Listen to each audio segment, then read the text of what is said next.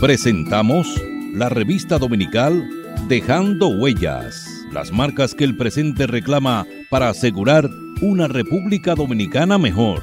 Dejando Huellas. Dejando Huellas. Dejando Huellas. Una producción de Honorio Montás. Trillando el camino día a día en ruta segura hacia un futuro mejor. Dejando Huellas. Muy buenas tardes, apreciados oyentes de su programa Dejando Huellas. Hoy tengo la, grata presencia de una vieja amiga, eh, no por vieja, sino por el tiempo que tenemos conociéndonos, de Flor María Tejeda. Resulta, la localicé en las famosas redes sociales. En esas redes sociales encontré una persona que llamada Flor Tejeda. Y Flor yo me quedé con la, duda de si se, trataba de una vieja amiga de los años 60, ¿no? que habíamos eh, coincidido en el ejercicio del periodismo y que nos veíamos a menudo y teníamos una empatía, siempre nos juntábamos en esa época, estaba Mirella Castillo, Clara Leila Alfonso, Brinela Fernández, había un grupo numeroso de jóvenes periodistas, que no eran tantas comparada con la cantidad de hombres que había en el ejercicio periodístico. Y no es como ahora, que ahora hay una enorme cantidad, yo creo que la mayoría son damas las periodistas que ejercen. por suerte y gracias a, las redes sociales, porque le había preguntado a, varias de las, de las colegas, amigas que veía, como a Milagro Germán y a dos o tres de las pocas que quedan de esa generación que me había encontrado con ella y, nadie me sabía decir dónde estaba Flor. ¿no? Por suerte que la encontré. Flor es eh, sancarleña, que es una, una, gran cosa porque siempre comentaba, el otro día estuve conversando con eh, Pérez. Eh, era del barrio, del barrio eh, San Carlos. Eh, eh, me habló y hizo un recorrido porque tiene una mente prodigiosa, se acuerda de los más mínimos detalles de su comunidad de San Carlos, pero además porque habíamos eh, coincidido en el colegio salesiano, ¿no? Y en esa época esto era una, una pequeña comunidad que todo el mundo se conocía. Suerte que encontré a Flor. Buenas tardes, Flor. Muy buenas tardes, Honorio. Para mí es un honor eh, haberte, que me hayas reencontrado. Realmente eh, las redes sociales hacen un buen trabajo porque yo también he encontrado muy buenas amistades a través de las redes sociales.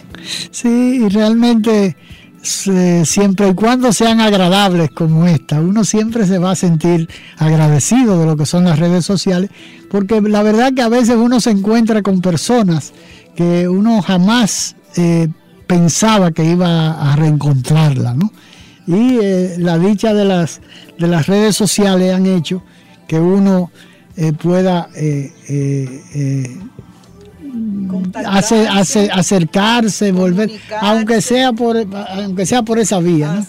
de manera que es importante, eh, hay que dar las gracias a la tecnología. ¿no? Así mismo es. Te faltó cuando dijiste que yo era sancarleña, te faltó decir que soy escogidista. Ah, escogidista también. Y come arepa. Te faltó decir eso. también eres, qué bien, qué bien. Bueno, vamos a ver cómo, cómo eh, qué tantas cosas podemos eh, eh, descubrir Flor María y yo y rememorar todas estas cosas que realmente en mi programa que es Dejando Huella. Continuamos conversando con la periodista Flor María Tejeda. Tú recuerdas que a cada rato trancaban a Silvio por cuestiones con el MPD, hasta el mismo Radamé Gómez Pepín. Y con el asunto de las viudas, ¿tú te acuerdas? Oh, que había muchos periodistas que eh, tenían muy buenas relaciones con las viudas. comité de viudas, presos y desaparecidos. Y, entonces esa era una época sumamente eh, difícil. Pero era una época en la que el periodista preguntaba, investigaba, no se conformaba con que le dieran una, una notica, con que le dijeran todo está bien. Claro, claro. Yo recuerdo que cuando yo cubría obras públicas, yo bromeaba con el, el Con el secretario. Con el secretario. Era Manuel Alcina Puello. Sí. Liceísta, furibundo. Y tú eras y escogidista. yo escogidista, Y tú, apro- furibundo. tú aprovecha- aprovechabas esa condición de... y hablábamos de béisbol y todo eso, pero en Noti Tiempo teníamos un archivo por temas, un archivo de las notas, lo Sí. llevaba Tatica Castillo. Así que después fue... mí pregun- toda la vida ha sido archivista, ahora está en el en Diario Libre todavía. yo le, le decía, Estuvo, estuvo conmigo trabajando desde el inicio sí, del periódico El Siglo. Eh, yo la conocía a ella y la valoraba muchísimo y le dije bienvenido a Álvarez Vega, mira, como vamos a comenzar un periódico desde cero, hay que buscar una persona uy, que sepa de que eso. sepa de esto para que pueda eh, crear todos los backgrounds y además comenzar a hacer un archivo fotográfico que nos permita Oh, salir. bueno eh, eh, y comenzó Tatica un año, casi, un- casi un año, como ocho meses, como ocho meses de, de- de antes, de, sa- Antes. de salir el periódico. Y se buscó un muchacho, Daniel Toribio, creo que se llama. No, Toribio, no, Daniel. Un Daniel que fue ayudante de él, de ella, está en el listín diario. Eh, fue, lo- entre ellos dos armaron un archivo estupendo en el, en el periódico El Siglo, porque Tatica toda su vida Ha trabajado. ha trabajado en eso, ¿no? Yo le decía, Tatica, consígueme de obras públicas, consígueme tal noticia de la construcción de tal puente, por ejemplo, por ponerte un caso. Y yo veía. Y consígueme la más reciente. Entonces yo anotaba, iba donde mi amigo Alcina Puello. ¡Ey! Perdió el Licey. Comenzaba por ahí. Él me decía, ajá, ¿qué, qué tú vienes? ¿Qué, ¿Con qué tú vienes hoy? Digo, usted dijo en tal fecha que ese puente, el costo era de tal cantidad. Sí. Sin embargo, hace tres semanas usted publicó un aviso en la prensa de que esa construcción iba por tanto. ¿Eso es el, el doble? ¿Qué pasó ahí? Y él me se quedaba mirándome así, me decía, tú eres fuñona. ¿Para qué tú sacas eso? No, pero dígame, ¿qué pasó ahí? Porque no puede duplicarse una cantidad así. No puede duplicar. ¿Es que el puente, el río se puso más ancho o qué? Imagínate. Y eso era gracias a Tatica. Claro. Pero ahora, con muy raras excepciones, la mayoría de los colegas A lo que pasa lo que hay una, ah, pero además hay una diferencia en las informaciones, eh, Flor. Tú sabes que eh, eh, la- la- las informaciones y, el- y los espacios lo han ido, se han reducido enormemente. Sí, claro. Y ya no se utiliza background. Pero además, los periodistas de antes no son los mismos que los de ahora. No, no, claro. Porque ahora no hay cuestionamiento, ahora No, puede no se aparecer cuestiona nada. Oh, pero si tú te pones, si tú te pones a hacer ese ejercicio que tú hiciste con, Oh, con. Alcina Puello, de que se, se estaba acercando al doble, Sí. Y ahora que se quintuplican los valores y no hay ninguna justificación valedera y para nadie hacerlo. pregunta, No, y nadie te. nadie cuestiona, no, pero además no te dan respuesta. ¿qué pasa? No, lo peor de todo es que no te dan respuesta, ¿no? Es como a palo dado, ni Dios lo quita, ¿no? Mira, yo recuerdo que en Noti Tiempo, por ejemplo, llegábamos y decía, por ejemplo, Radamé, cuando Radamé o, o Nelson, el que fue, estuviera al frente, Lalo. el que estuviera al frente, decía, ¿qué noticia tienen? Digo, bueno, yo la noticia que tengo, yo iba a preguntarle al secretario de salud pública tal cosa, pero él no estaba o no contestó, pero yo hacía mi noticia Claro. lo ponía en evidencia. Usted no contestó, pero yo quería saber el estado de tal hospital o el estado de tal persona que fue llevada a ese hospital porque no lo atendieron. Ahora, ah, no, no tengo comentario y nadie dice nada. El periodista no sigue indagando ¿Y por qué usted no quiere decir? Que no se, no se le da seguimiento a, a A las nada, informaciones. No se le da seguimiento a nada. Pero claro, ahí ha habido también, ya te digo, una de las justificaciones es que no solo en, el- en la parte del seguimiento no, pero en la parte de la del, la- del cuerpo de la información, del- de los detalles y ese tipo de cosas, ya no se puede en los periódicos. Pues Primero, por ejemplo, tú vas, eh, eh, a ti lo que te asignan es un eh, Una cantidad una de tantos caracteres. No te dicen ni siquiera espacio, te dicen escribe 320 caracteres o escribe tantas líneas. Entonces realmente tú no, tú- tantas palabras, te, te ponen a, a- a una camisa de fuerza. Claro. Y lógicamente, ya por ejemplo, yo no me explico qué hace Tatica, eh, debe Sí. ser archivar, pero ya no es lo mismo que en la época en que tú estabas, que, Oh, que- claro, que que se Tatica tenía, un registro. te- te- te- había un, Claro. permanentemente, había un cron- archivo, y cronológico. claro que sí. Cronológico. Entonces ahora eh, tal vez es, es un, un atrevimiento ponerse a, a- a buscar eh, background para enriquecer una información, ¿no? Y es, es, es importante y es necesario porque a veces la, el público no recuerda o recuerda mal la situación que dio lugar a lo que se está Claro. re- eh, se está eh, Consecuencia de qué- consecuencia de qué. consecuencia de qué es Claro, eso. claro. Esas son la- las situaciones Eso que... no se justifica.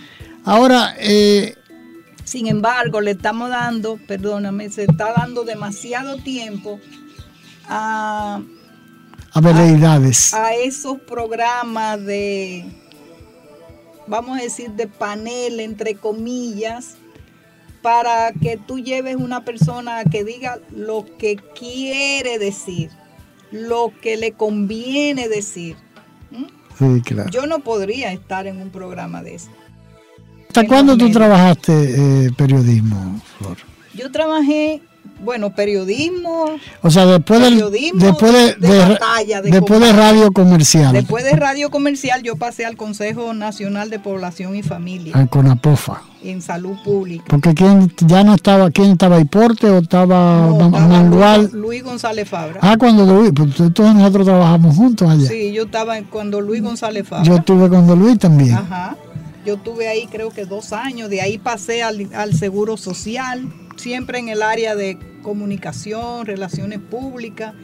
Después de ahí volví a Salud Pública, después a Radio, Radio 1000.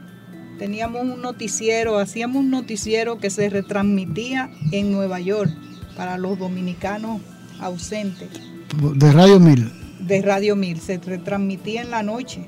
Ah, no sabía que Sí. se que- Y después de eso, yo estaba que salía de un sitio, entré a Intec, El pluriempleo. el pluriempleo. Entré a trabajar en Intec, en el área también de comunicaciones, cuando Rafael Toribio Era el rector. era el rector. Bueno, pero estaba que yo salía de Intec, cogía para Radio 1000 ¿m? hasta las 6 de la tarde. Yo decía, Dios mío, esto me está acabando la vida. Yo con mi familia, mis hijas estaban pequeñas. Se presenta una vacante en Codetel. Se la ofrecen a una colega que ya falleció. Y ella le dice, no, yo no, yo no quiero trabajar ahí. Yo no quiero. Habla con Flor. Eso fue a, a Luis Minier que ella le dijo, habla con Flor, que Flor quiere cambiar de, de trabajo. Me dicen, bueno, tú sabes que antes Codetel no tenía muy buena imagen No. para nosotros. No, pero además había un sindicato muy, muy fogoso, ya, ¿no? ya no había sindicato Ya cuando había- yo entré a trabajar. Pero uno decía, "Concho, trabajar en, en- en esta empresa. Pero mi familia pudo más. Porque yo dije, "Vo- voy a refundir en uno estos dos trabajos. Voy, me someto a las pruebas, que sé yo qué, me aceptan. Ok, comencé. Comencé en, en Codetel, pero seguí en Intec. Lo único que me dejaron dejar fue Radio 1000. Seguí en Intec. Estuve en Codetel en el área de comunicaciones también, con Minier, con César Rivera, que recientemente falleció. Eh, tuve 13 años. En Codetel. De ahí fue que salí, salí, no, me sacaron, porque en este país, si tú cumples determinada cantidad de años, ya se considera que tú no tienes ya tú, capacidad, ya tú eres un bagazo. Ya tú eres un bagazo, ya tú no tienes capacidad para trabajar, tú no tienes creatividad, se necesita sangre nueva. Esos son los argumentos que, que esgrimen las empresas. Yo dije, ok. Hice algunas gestiones para comenzar, para reincorporarme, pero decidí emigrar. Es una decisión bien difícil, muy difícil. Emigrar porque yo emigré sola. Ah, dejaste tu familia aquí. Dejé mi familia, pero ya mi familia, mis hijas estaban más, más grandes. Y yo dije, yo no me voy a sentar a esperar que me caiga algo del cielo. Yo me siento en capacidad de producir, yo me voy. Cuando tú emigras, tú eh, te mueven el piso, te mueven la alfombra. Es, algo completamente diferente. Me fui a Estados Unidos, por suerte conseguí mucho apoyo de mi familia allá, pero trabajé en, en cuanta cosa apareció. Hasta algunos años que hice un curso de asistente de salud en el hogar y en eso estoy trabajando. O sea, está trabajando en todo menos, en, periodismo, Menos en periodismo. Mira qué, cambio tiene que la vida le pone a uno en situaciones eh, que no es la que uno quisiera, ¿no? no situaciones muy diferentes, muy diferentes. Son cosas que tú si te la decían hace unos años, tú decías, porque yo jamás tuve intención de irme de mi país. Pero si se te cierran las puertas... Claro, tienes que buscar abrir otras. Claro. O, buscar una brecha, una brecha, una brecha, una, una brecha. Cavar un túnel o lo que sea, pero tú tienes que buscarla. Claro. Vamos a una pausa y continuamos en un instante en esta interesante conversación con la periodista Flor María Tejeda. Escuche su emisora musical, temática y cultural, dejando huellas.fm las 24, las 24 horas. Dejando huellas, trillando el camino día a día en ruta segura hacia un futuro mejor. Dejando huellas. Juan Pablo Duarte, iniciador y principal propulsor del proyecto independentista nacional, que en 1844 culminó con la proclamación de la República Dominicana. Decir Duarte es decir memoria y sueños libertarios, valores y bandera, territorio, ideas redentoras, sacrificio y dignidad de un pueblo. Decir Duarte es proclamar los derechos democráticos y no permitir que nadie ultraje ni mancille su lengua, sus leyes, sus costumbres, su identidad y su destino. Nuestro compromiso es defender la nacionalidad, ese pregón generoso de sangre y amor que Duarte llamó República Dominicana. Duarte siempre. ¡Viva la República Dominicana! Un mensaje de Dejando Huellas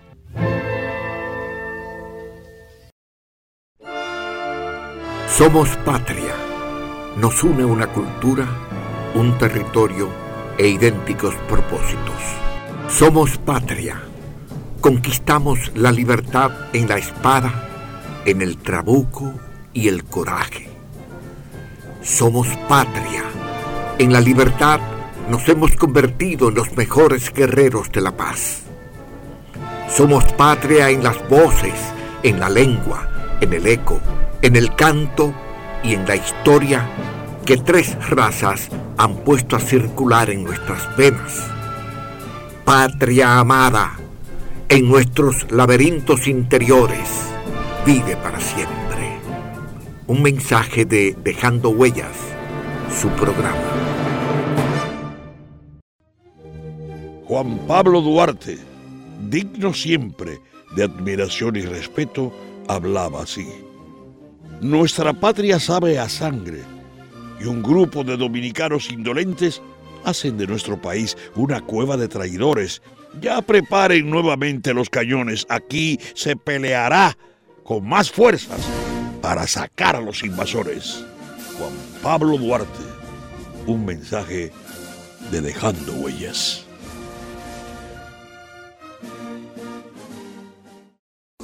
Mi patria hermosa siempre será. Mientras no se escarmiente a los traidores como se debe, los buenos y verdaderos dominicanos serán víctimas de sus maquinaciones. Juan Pablo Duarte, dejando huellas.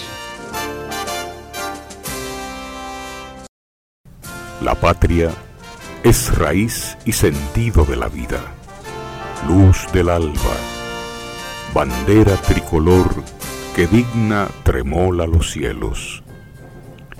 Patria es humanidad.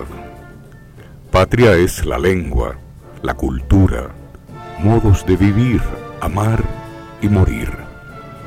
Patria es solidaridad. Patria es la tierra y su gente, el tributo y la ofrenda de nuestros mártires, el decoro y la libertad de no tener amos ni de ser esclavos. Patria es nuestra música, nuestros bailes y danzas, nuestras costumbres, nuestras cosechas, nuestro ancho mar nuestros bosques y ríos. Patria son nuestros amores, el ensueño, la llovizna sobre el rostro de una niña, las iguas y los almendros, la palabra alta, grande y clara de nuestro destino. Dejando huellas, trillando el camino día a día en ruta segura hacia un futuro mejor.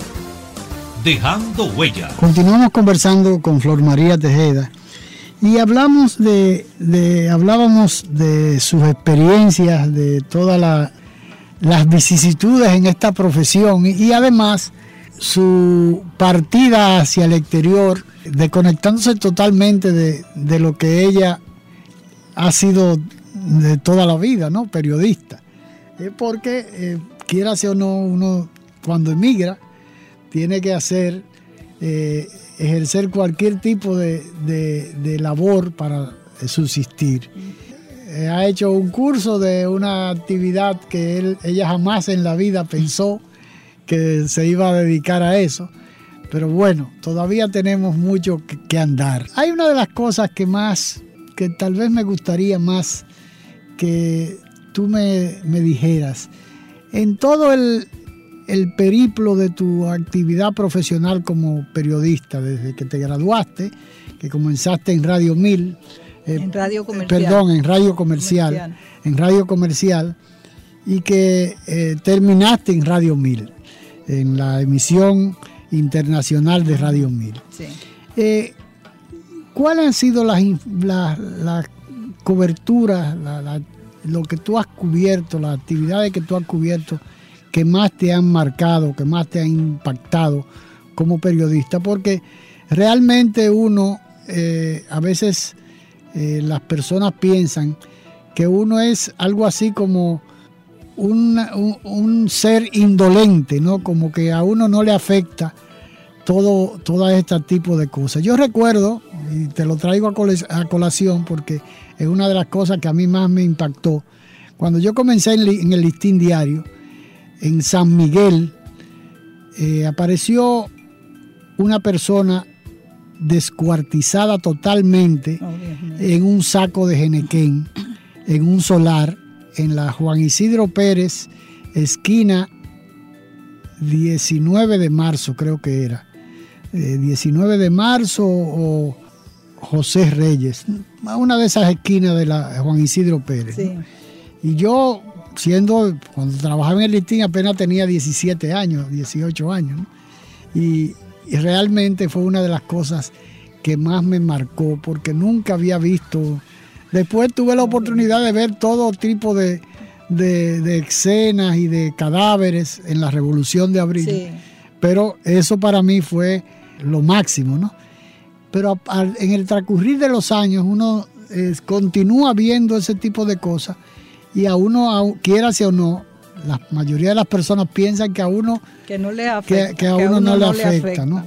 Entonces yo eh, te pregunto, me gustaría tener una idea de, de esas informaciones, no solamente de, estos tipos, de este tipo de sucesos, sino de las actividades que uno se ha involucrado en que realmente a uno le impacta, porque hay actividades sociales y culturales que uno, porque otra de las cosas es que uno adquiere también una experiencia vivida increíble, ¿no?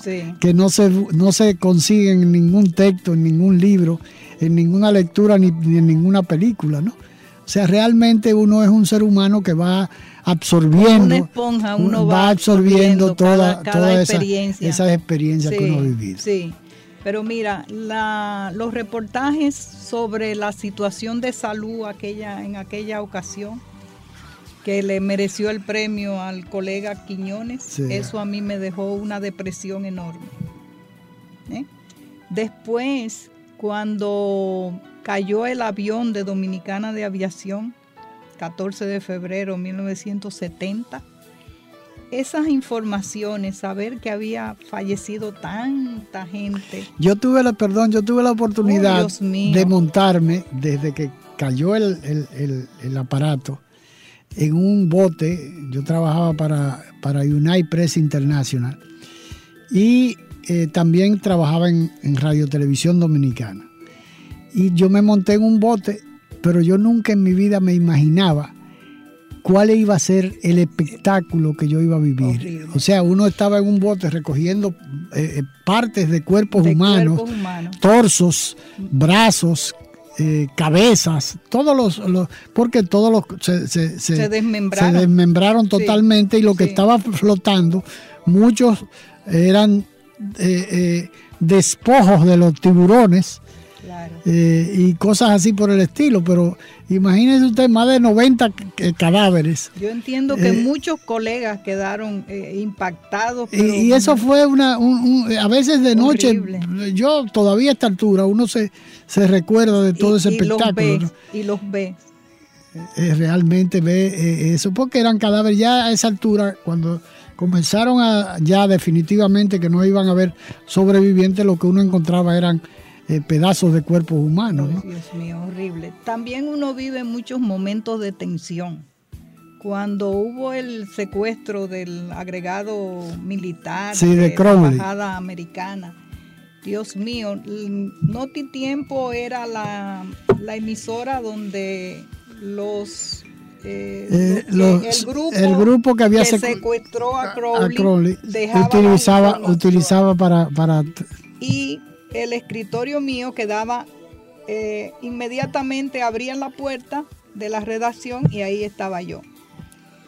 Me encuentro primero con un papel doblado donde estaban las demandas.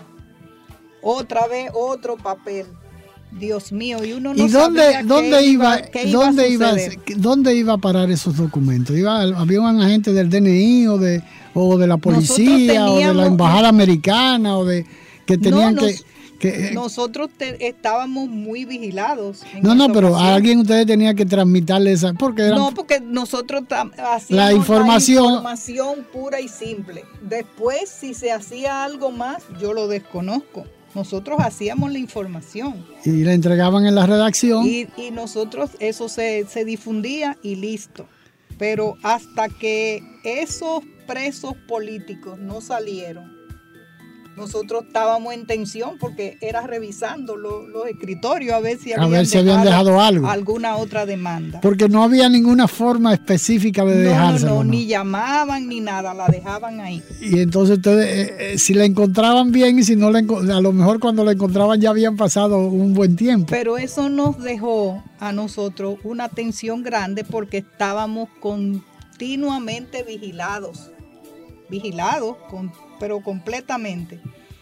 eh, por uniformados, por encubiertos, de todas formas. Esa fue un No, y momento. me imagino que la embajada americana, el FBI o Todo. la CIA, Todo. cualquiera de esos dos Imagínate un, un agregado involucrados- militar. un coronel nada más y nada menos, ¿no? Eso no, no, no fue cosa sencilla. Eso fue una época bien, bien fea. También yo recuerdo una ocasión que un dirigente, creo que era del PRD, eh, de San José de Ocoa, apellido Rossi. Los Rossi tradicionalmente Sí, sí. eran PRDistas.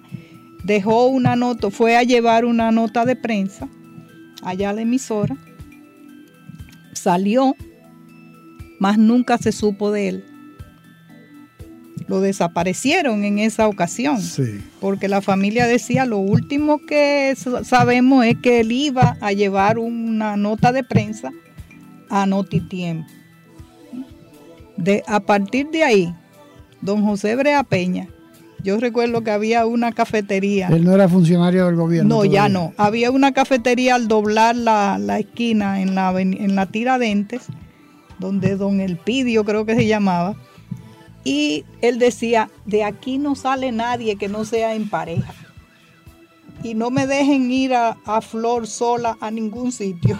Porque tú eras la única mujer que trabajaba en redacción. Después estuvo trabajando Dani Agoris. ¿eh? Pero esa, en esa ocasión, mira, eso, eso dejaba a la gente con los nervios de, de- de punta. Pero uno también tiene sus momentos agradables, momentos gratificantes, que la gente te dice, qué bueno que, que intervini- intervinieron ustedes en esto. Ah, pero me estaba olvidando un Pero momento lo de, de, Rossi, tensión. perdón, el de Rossi desapareció. Yo- Yo, Desapareció. no recuerdo ese, ese sí, caso. más nu- nunca más se supo de él. Y él Era un tipo alto Y él estaba vinculado con, con con el de. PRD. Ah, era PRDista, o sea que ni siquiera era de los grupos de izquierda, ¿no? No. Después eh, hubo la, la- la lucha aquella entre los grupos de izquierda. ¿Te Entre el recuerdas? Pacoredo y el Pacoredo y el MPD. Sí, sí. Yo recuerdo ahí sufrimos mucho porque perdimos amigos de, de ambos de, de ambos bandos, sí, Ambos claro. Sí, bandos. yo recuerdo, yo perdí a un amigo de infancia, Gregorio Isiano. Oh, Gregorio Isiano, claro. estaba estudiando periodismo incluso. Sí. Y, y- y fue uno de los que... Nosotros fuimos, yo en- recuerdo, En, la en el- y en el Darío Contreras fue que él falleció. Nelson Sánchez y yo fuimos esa noche y, y había ya estaba falleciendo o había fallecido. Porque Gre- Gregorio Isiano visitaba mucho la redacción de Notitiempo Sí, sí. y nos llevábamos muy bien con O sea, él. eran- porque Éramos- además él tenía, tenía, una- Tenía, una, sí, prótesis, prótesis, tenía porque le había explotado le había una explotado una bomba. bomba allá en Santiago y todo eso. Todo un caso, Gregorio. Sí, sí. También cuando el 12 de enero, Cuando, la los la- palmeros- los palmeros en, en el- en el- la carretera. nos encontramos Avenida por casualidad, Héctor Amparo y yo, en ese, en ese acontecimiento. Porque, como ya te dije, no me dejaban ir a la emisora en carro público ni nada, me pasaban a recoger en la unidad móvil. Y vamos por la hacia radio comercial, pero vemos mucho movimiento de vehículos militares, policiales y eso dice Amparo. ¿Qué será esto? Digo, vamos a ver, vamos a caerle atrás. Seguimos toda la, cruzamos el Américas. puente, pasamos la, el, el- el- El la- Darío Contreras, todo la- eso. Sí, la, la sabana larga, todo eso. Nos dicen, ¿qué ustedes hacen por aquí? No, no sé, nosotros vamos. Informamos a la emisora que íbamos. Cuando nos encontramos en el lío, ¿eh? Yo te puedo decir, Y ya estaba la competencia de Radio Cristal. yo entiendo, sí, sí. Porque en esa época, ¿te sí, acuerdas que estaba- había una sí, competencia? Sí, la noticia la viva. noticia viva de Radio. Cristal, que era eh, William Tavares. Sí, ya y estaba. René Almonte, ¿cómo se llama? René Almonte. creo. René Fernández. Fernández. René Almonte. Fernández Almonte, que, que era- después que era de trabajó, Santiago. con, trabajó con nosotros, se o, para- había trabajado primero había con trabajado con nosotros ustedes y primero, se sí. fue. Pues nos encontramos en el rebú del tiroteo del, y, también del pa- fuego esto- cruzado. Pablo, Pablo, Pablo, Pablo, eh, que trabajaba en, en última hora después.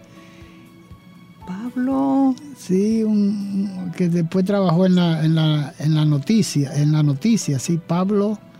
pero Bueno, que Pablo Graciano será. No, no, Pablo Graciano Pablo no. Graciano Había otro no. que, que no recuerdo. Yo recuerdo que cuando el golpe de Estado, no sé si era Oh. Pablo, no, no. eh, bueno, el caso es que también eh, él trabajaba en la unidad móvil de Radio, Cris- Oh, sí. de Radio Cristal. Yo trabajé en Radio Cristal. También tú trabajaste en Radio en Radio Cristal, tuvimos en la, tiempo. en la época, ¿en qué época? tuvimos, no recuerdo cu- en qué interín fue, pero trabajé ahí también con Nelson Sánchez. Estuvimos ahí en Radio, en Radio Cristal. Ah, mira ¿Eh? qué bien. Yo no, Estaba René, René, René- Alfonso, René que es muy buen sí, claro. locutor. Y yo oí, pero no lo puedo asegurar, que había una, se hacía como especie de una interferencia a la frecuencia de la policía. sí. Y por eso Ellos se se- llegaba antes, que nadie, nadie. Llegaban al, al lugar al del lugar hecho. al lugar del hecho. Sí, seguramente había un escaneo de la, frecuencia. Yo sé que ese, escuchaban. oh, de una vez se llegaba. Bueno, cuando hubo un intento de golpe de Estado militar, Pablo Jerez. Nosotros estábamos, Pablo estábamos en Radio Cristal. Pablo Jerez. Pablo Jerez. Eh, que también trabajaba. Sí. En, en- y yo recuerdo, se me, no, no- me venía, yo sabía, sabía que era Pablo, pero no me acordaba Oye, el cuántos colegas, ¿eh? Sí, no, y Pablo estuvo trabajando con, con- porque William Tavares William. estaba en el aeropuerto sí, y daba las informaciones de- de la- del del, aer- aeropuerto. del aeropuerto. Pero Pablo Jerez eh, estaba en la unidad móvil y después tuvo René eh, Fernández Almonte. No, y estaban los, los, los Germán Pérez, Ah, sí, ¿Te acuerdas? Sí, sí, sí, sí. Todos, los dos hermanos, los, los dos dos herma- los dos hermanos hermanos. Germán Pérez. Dios mío, Sí, cuánto, no, el cuánta caso gente. es que en ese, en la- el 12 de enero, entonces, El 12 de enero nos vimos en el, en el, en el rebú. Eh, los tiros, no se sabía, no sabíamos nosotros de dónde venían las ambulancias. Eh, nos tuvimos que tirar en, el, en los arrecifes. Yo con mi faldita, mi faldita y mis medias nylon. Eh, que se- cuando- que seguro se rompieron todas las todas medias, las de medias del mundo. nylon. Cuando vimos el avión, eh, llegó Ney Nivar En un helicóptero. en un helicóptero en medio de la, de la autopista. Y dicen en una, después de que cesaron los tiros, ah, que se que desalojen, se vayan los periodistas. Habían algunas de las damas del comité de viudas, de presos desaparecidos y eso, que las llevaban presas. En eso ya Porque ya ellos sabían quién era lo que estaban. Sí, eh, llevaban presas en un carro de la policía. Ya había ¿verdad? llegado Radamé Gómez Sánchez, Chiqui. Sí. Había llegado, dice Chiqui, nos dijeron, cojan para la emisora, vengan ya. Me voy con Radamé Gómez Sánchez en su carro. Pero nos ponemos paralelo al vehículo que van las mujeres. Dicen ellas, nos llevan presos, cojan los nombres. Mira. Esa era la bujosa. eh, habían, yo no recuerdo, sí. Cuando llegamos a la esquina de la Sabana Larga, nos paran la policía. Ustedes están presos. ¿Por qué? No- Nosotros lo que hemos hecho es trabajar su identificación. Pasa uno que era fiscal, Chiqui cubría la fuente de la, De la de la justicia. justicia. Le dicen, magistrado, mire, que nos quieren llevar presos, que qué si yo qué. Ay, yo no sé.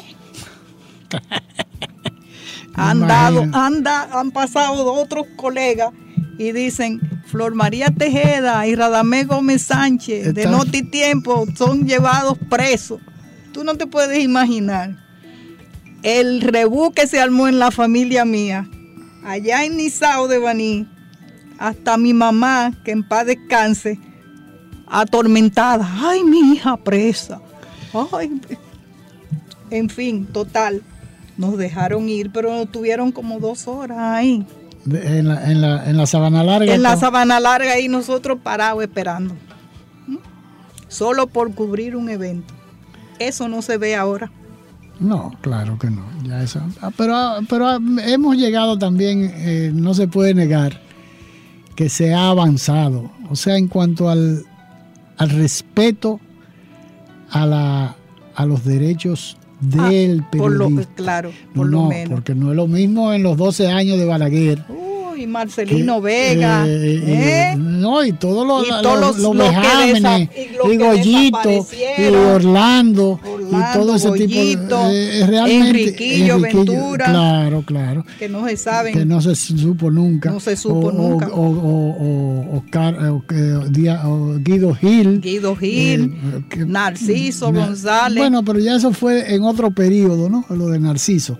Pero en la época, La eh, época dura.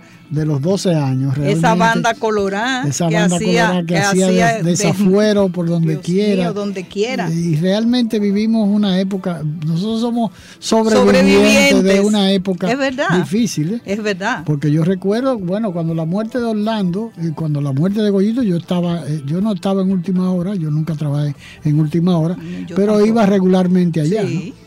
Y recuerdo que yo llegué junto con Clara Leila Alfonso, a donde estaba el cuerpo tirado ahí de Goyito. De Goyito. Y estaba Augusto Bando, que eran íntimos amigos de, de, de Goyito, porque eh, él vivi- vivían siempre relajando ahí a esa hora en redacción. O si no, en un sitio que se juntaban ahí en el, en el Conde, esquina 19 de marzo, Oh, que sí. habían unos griegos. Sí. Y, y ese era el punto de reunión de todos los, los periodistas. ¿no? Sí, y se hacían las Y- pequeñas peñas, Y ahí- porque que Ahí estaba siempre eh, René eh, del Risco, Oh, René, René del Risco. eh, René eh, del Rico acostumbraba, ¿te acuerdas un, un bar que tenía Miguel Hernández? Ah, sí, que cerca era la de aquí, oficina. la la oficina, oficina. sí, la Ah, oficina. ¿para dónde tú vas? Para la oficina. sí, siempre era, había nombres así muy Nombre suje- muy subjetivo. subjetivos, sí. Pero bueno, de todas maneras, en, la- en toda la, la época en que tú eh, te desenvolviste, el- la época más difícil fue, Fue una época bien eh, difícil. la, la del, la del 12 de, de enero, ¿no? O, o hubo otra, otra oportunidad en que tú te involucrabas porque era realmente a, eh, a cada rato se presentaba una situación incómoda eh, con los con los, los, los periodistas, periodistas. y con la, con los grupos de izquierda, con los asaltos, por ejemplo, los asaltos a la- Oh, Dios a, mío, los sí, a la- policías y la, Sí, y la sí, cuestión de los la cambiacheques. la lucha No, de eh, los grupos de, de los grupos de- izquierda. de izquierda, que eso es una de las cosas que tú comentabas. Pero, por ejemplo, también se daba la situación de, de los eh, asaltos a los cambiadores de cheque, que era muy a menudo, y también el, el- el asalto al Royal Bank que Oh, hubo, y, y muchísimas situaciones muy, muy incómodas que, que vivimos que en ahora no se, no se, no se ven con esa frecuencia. No, ahora, pero la porque- represión que había, la represión era bien, bien Lo que fuerte. pasa que en esa época quienes actuaban eran los grupos de izquierda con, Sí. con, con una actitud de, de- de, eh, conseguir fondos, como ellos decían, yo tenían un nombre muy sí. que porque habían unos habían grupos muy particulares que eran los que se dedicaban a eso, ¿no? muy Los, radicales. los, corica- los corecatos, por ejemplo. Sí, habían grupos más radicales. Los comandos de la resistencia, el grupo de Rubirosa, eh, los grupos de, ¿cómo se llamaba el otro? Que estuvieron buscándolo muchísimo. Ese no, Eh, el- no, los- Rubirosa los- fue uno, pero había otro más, Los trinitarios. Bueno, los Eh, trini- los trinitarios era Rubirosa. era Rubirosa. Sí. El caso era que habían grupos que se dedicaban a asaltar ¿no? y, a, y a matar policías para quitarle, Para las, quitarle armas, las. Y a los cambiadores de cheque, que antes eran cambiadores de cheque, ya eso no se usa, casi los cambiadores de cheque. Porque antes hab- habían en cada esquina tú encontrabas Sí, Dios personas mío, con una cantidad indeterminada de dinero, ¿eh? y lo asaltaban y hasta los billeteros también. ¿Tú Sí, te recuerdas de esa época? ¿no? sí. Pero era, esa época eran los grupos de izquierda o, o algunos grupos de izquierda. ¿no? Pero en, en el caso de, de en la actualidad es la, la, la delincuencia, ¿no? Sí, pero también Eh, estaban la lo- las protestas que habían en la universidad. Claro. En la UAS. En la UAS. ¿A ti nunca te atrapó ninguna allá en, en la... Sí, en me la- atrapó y yo Cuando, trataba de, de cuando lo salir. de Sagrario tú no estabas. No, yo no estaba, pero uno trataba de escabullirse. Ni cuando lo de Amelia Ricard Calventi tampoco. Amelia Ricard Calventi frente al fue palacio. frente al palacio. Al palacio. Sí, tú no eso, estabas. era- eso era horrible. Sí, sí. Bueno, pero eh, nosotros vivimos una época sumamente convulsa en el ejercicio del- de la profesión. Y la verdad que... eh, a Pero es una un- profesión bonita, es una profesión bonita, porque te permite aportar, ser tú mismo, en cierto modo, y ayudar a, a- a una comunidad o a, a un país, a un grupo, te permite colaborar. Eso Ser parte de... ser parte de soluciones, porque cuando tú, por ejemplo, cuando yo denunciaba una situación que afectaba, por ejemplo, a una comunidad y se resolvía, yo me sentía bien, yo me sentía Claro. feliz. No por el reconocimiento, porque... Además que las, las emisoras de radio, que es otra de las oh, cosas, Dios mío, sí. aportaban muchísimo porque habían Llegaban. denuncia permanente, pero además había el hábito de, de escuchar De los noticiarios radiales. Ya no, ya Ya no, ya- ya no ya se no. oye. Habían noticias. hasta programas Es que nada radiales. más fíjate que solamente ahora existe un solo noticiario, que es eh, el de Radio Popular, Noticiario Popular. Después han Qué desaparecido Radio Comercial, desapareció Radio Mil, de- eh, Radio Clarín, eh, eh, Radio Continental, eh, que todos tenían noticiario, ¿no? Eh, realmente es penoso porque era un, primero era un medio de... de- de- La de- radio, la radio, la, radio un penetración de la radio era... que era penetraba mucho, pero aparte de eso, tenía la, la gran, la gran, la gran, el gran aporte era que eh, eh, había una, una permanente información. Claro, ahora tal vez se ha sustituido con los, los medios, la- la- la- las redes sociales. digitales. La- las redes Pero la, sociales. la radio aquella vez eh, informaba, entretenía y educaba. No sé si tú recuerdas, habían programas en vivo. El suceso de hoy Claro. con Rodriguito ¿eh? Se transmitía por, por radio comercial en los últimos tiempos. Y eso era increíble. Yo siempre decía, Rodriguito era un mago. Con el informe de la policía, que tú sabes que son líneas, dos líneas. Porque él era el que producía también el programa. Él, lo- Eh, era la sí, producción de... Sí, sí, sí. Él tenía su oficinita y él se sentaba ahí a escribir el, El guion. el guion del drama que iban a hacer esos actores, que todos buen- buenos, excelentes. ¿eh?